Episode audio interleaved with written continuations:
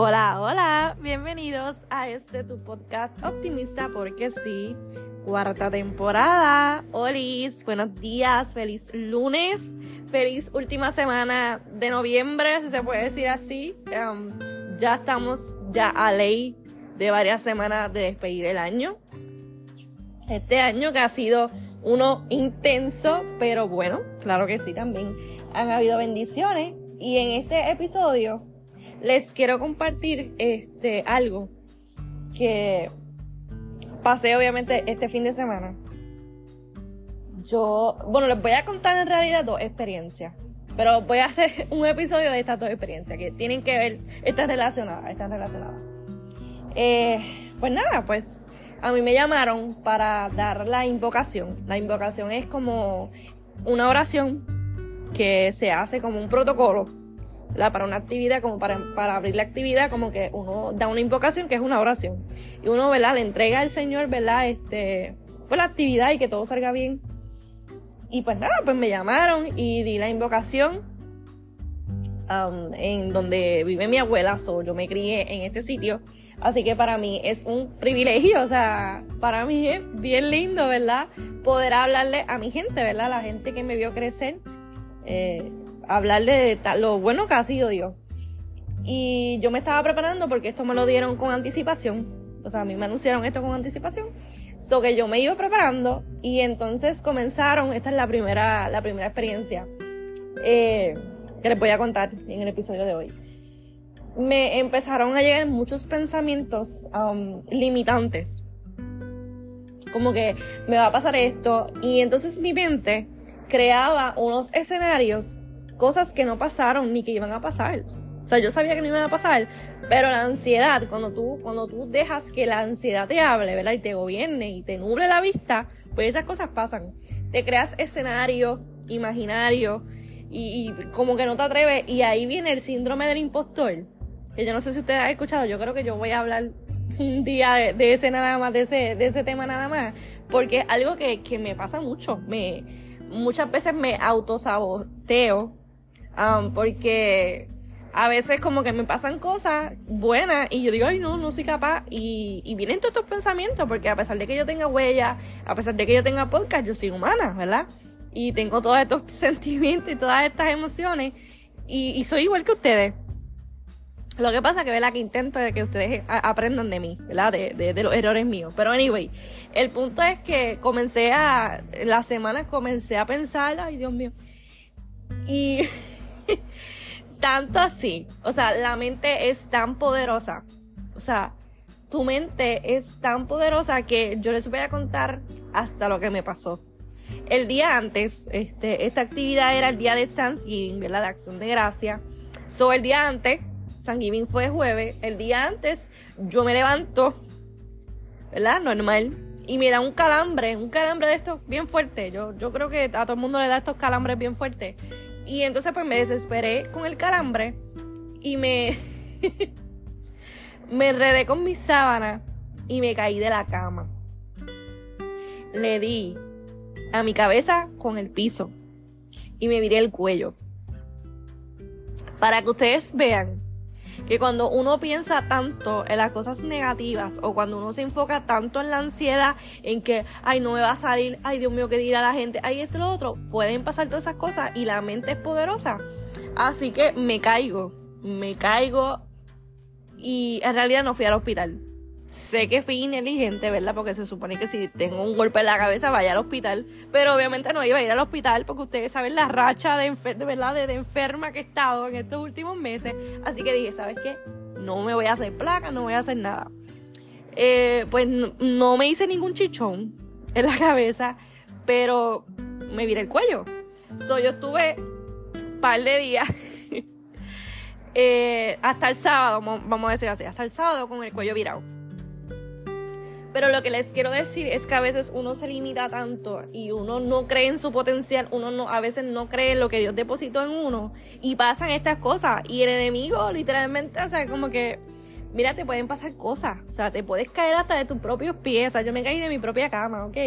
Que yo digo, contra, o sea, es como que, ajá, ¿y cómo rayos yo me caí? Porque es que fue tan rápido. Ahora yo me río, o sea, ahora yo me río ¿verdad? Porque ya pasó un par de días y ya me siento bien, pero lloré.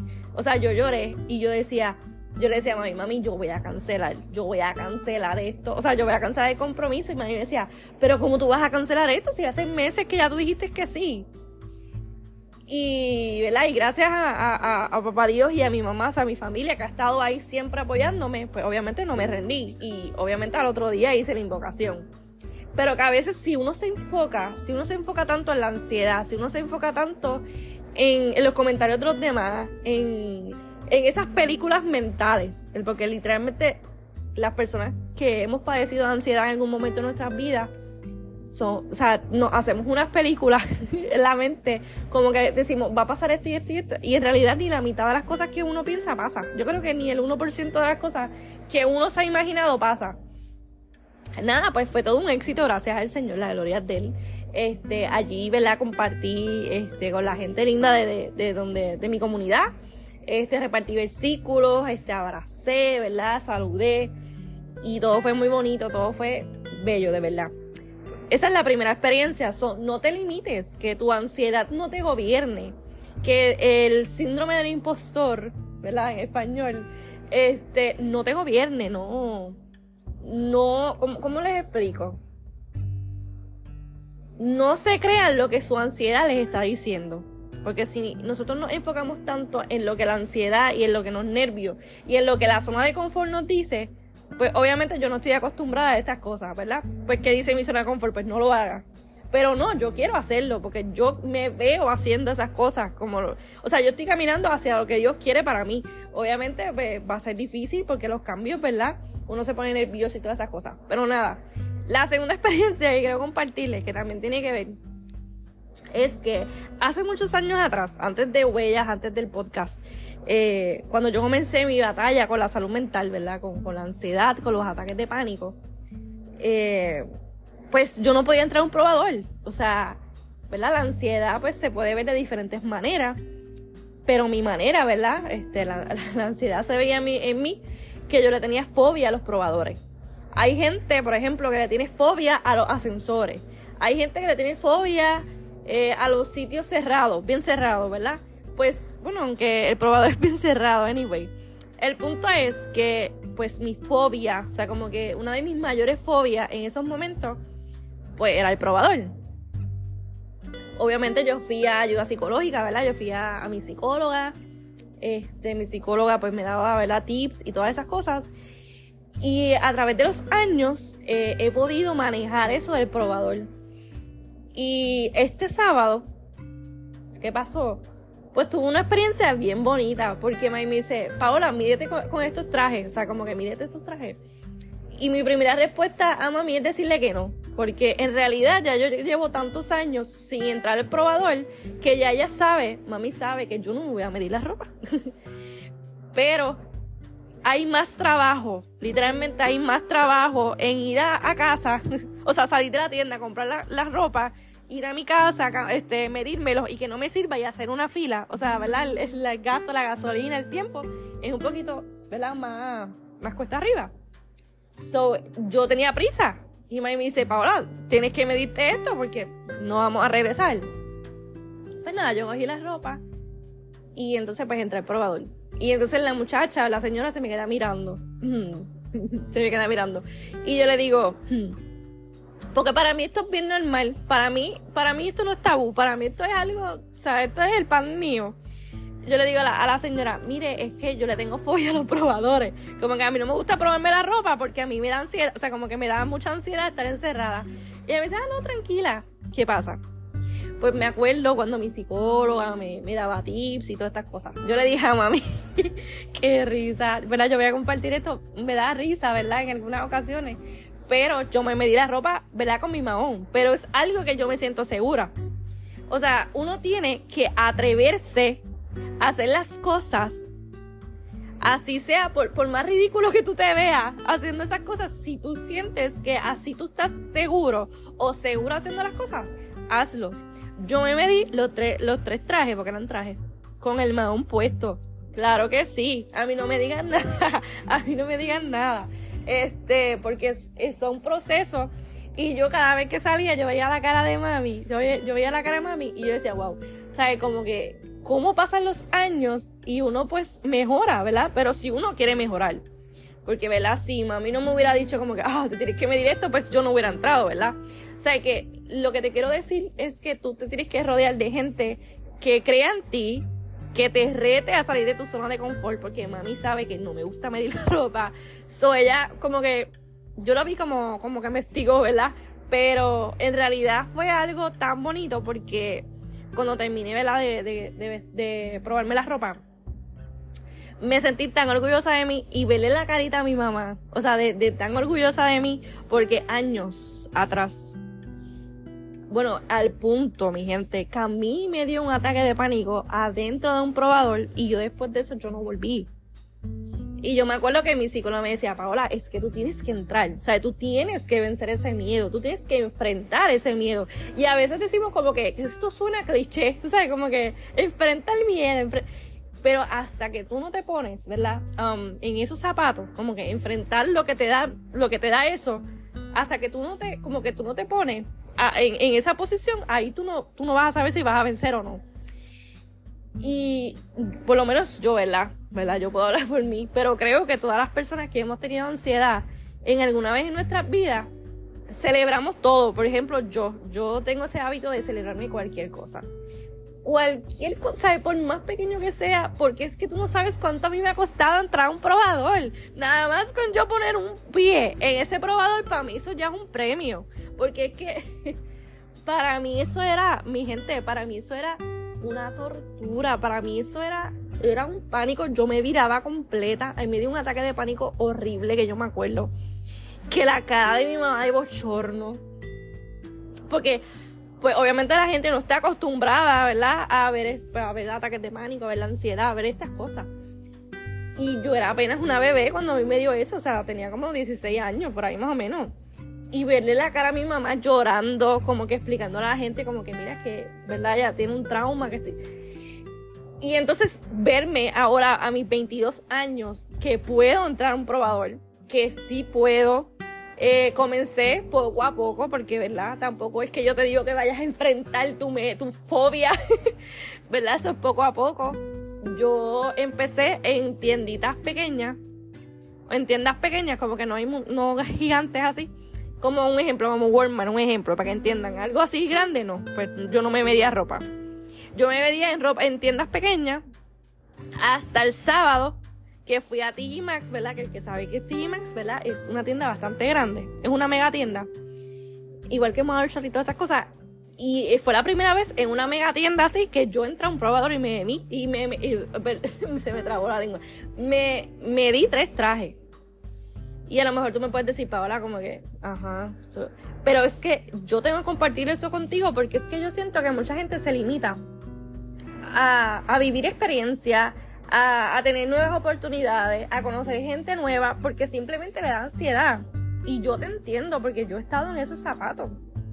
Mi mente hace mil películas, mi gente, mi mente todavía hace como mil películas. Pero está en mí, ¿verdad? Aprender a, ver esos red flags, ¿verdad? Esas banderas rojas que mi mente me da, ¿verdad? Que mi cuerpo me da para yo decir, wait, wait, wait, wait, stop.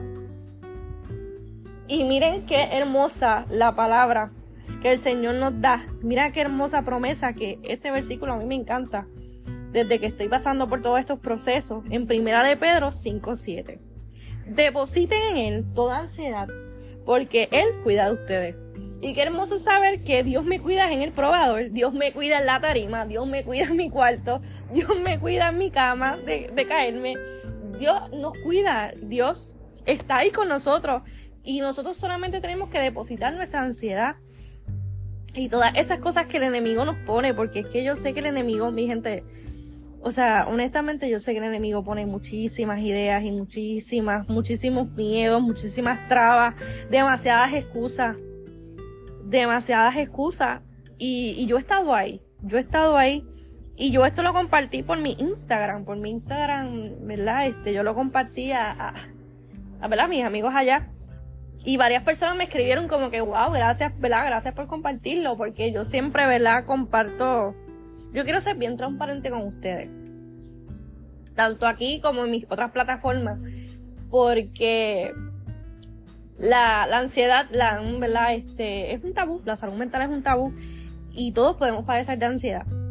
Eh, pero está en nosotros, ¿verdad? En, poner nuestra ansiedad, ¿verdad? En las manos de Dios y celebrar cada pequeño paso. A lo mejor una persona que nunca ha tenido ansiedad no te va a entender, porque créanme que me he encontrado muchísimas personas que no me entienden, pero sí he tenido personas que me celebran como mi mamá, como mi abuelita, este, ¿verdad? Como, como mis amigos que me celebran. Mira esta hermosa otra promesa que Dios nos ha dado en Juan 14, 27.